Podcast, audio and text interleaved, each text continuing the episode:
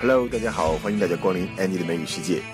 在上一期呢，我们做了一期祝贺小李子得奥斯卡奖的特辑。今天呢，我们再次回到《老友记》来。今天来看的是《老友记》第二集的第十一集。我们给这一期起了一个名字，叫做“致谢回应方式多，整容拉皮送秋波”。这一集也是十分的精彩，因为呢，Ross 的前妻就要和他的女友来结婚了。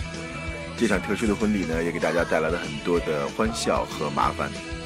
我们首先要听到第一对话，就是当 Ross 听到前妻和他的女友要结婚的消息，就很词不达意了，然后就不知道该说什么好了，就说 Why should not I revel in your joy？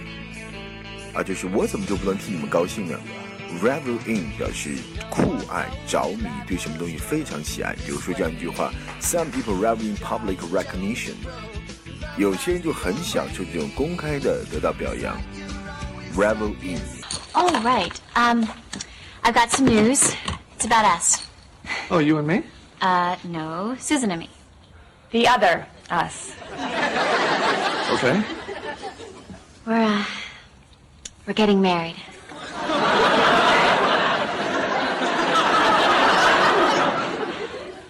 As in, I now pronounce you wife and wife, Mary? Anyway, we'd like you to come, but we totally understand if you don't want to. Yeah. Well, why wouldn't I want to come? I had fun at the first wedding.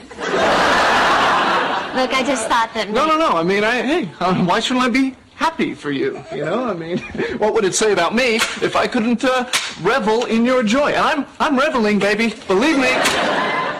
好，在接下来这个对话当中，Phoebe 呢，她夸 Rachel 的母亲长得像一个明星，但是是在这个明星做了整容手术之前，就是说 before she got the lousy facelift。lousy 本身是很糟糕的、很差的 lousy。facelift 不是说把脸举起来，而是美容中的拉皮手术叫 facelift。那么整容手术呢，plastic surgery。整容医师就是 plastic surgeon。如果大家对于这个整容这个话题感兴趣的话，可以找来前几年大热的一部美剧，叫做《Nip Tuck》整容师来看。 This is just so exciting. You know, I never worked. I went straight from my father's house to the sorority house to my husband's house. I am just so proud of you. Oh, really? Yes. I know who it is you remind me of. Evelyn Dermer. Because that's before she got the lousy facelift. Now she looks like Soupy Sales. 在这个对话当中，菲比和他死去的那个客户的老伴儿在交谈，啊，老头想骗他，所以呢，被菲比揭穿了。老头说了一句 “worth a shot”，最起码值得试一下。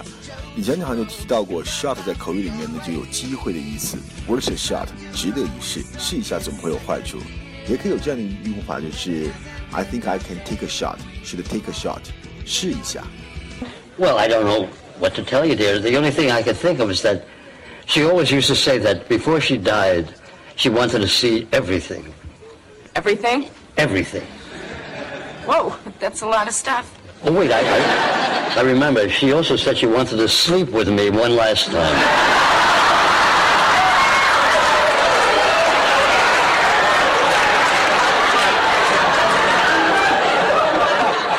sorry. There's laughing in my head.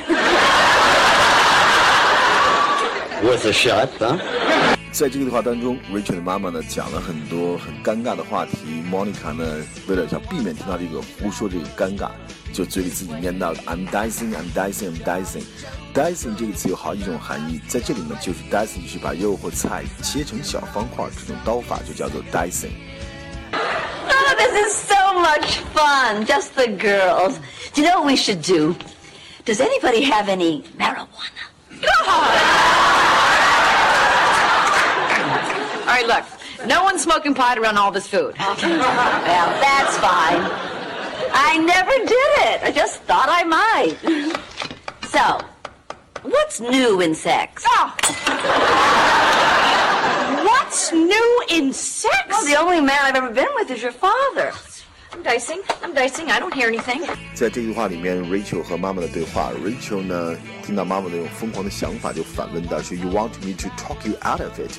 你是想让我劝你放弃这种疯狂的想法吗？Talk somebody out of something，或者说 talk somebody out of doing something，就是劝说某人停止做某事，劝说某人不要做某事。反义词呢就是 talk somebody into doing something，劝某人去做某事。Sorry. You know what? I cannot have this conversation with you. all right, all right. I mean, God, you just come here and you drop this bomb on me before you even tell Daddy. What? What do you want? You want my blessing? No. You want me to talk you out of it? No. Then what? What do you want? Well, I guess I figured of all people you would understand. Why on earth would I understand this? You didn't marry your Barry, honey. But I married mine. 莫妮卡呢，她忙不过来，想 Ross 帮忙操持她前妻的这个婚礼，Ross 不愿意做，所以莫妮卡劝他说：“这个事情我理解你，我真的明白你，I feel for you, I do, I feel for you，就是我了解你的感受，我知道你的心境。 All right, you. What? No. Look, I told you I am not a part of this thing. All right, look, Ross. I realize that you have issues with Carol and Susan, and I feel for you. I do. But if you don't help me cook, I'm going to take a bunch of those little hot dogs and create a new appetizer called Pigs in Ross.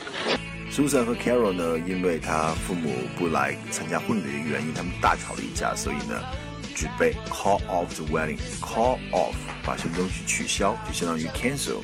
如果只是推迟呢，我们可以用 put off，就是 postpone。 Hi. Hi, how's it going? Oh, it's going great. Right on schedule.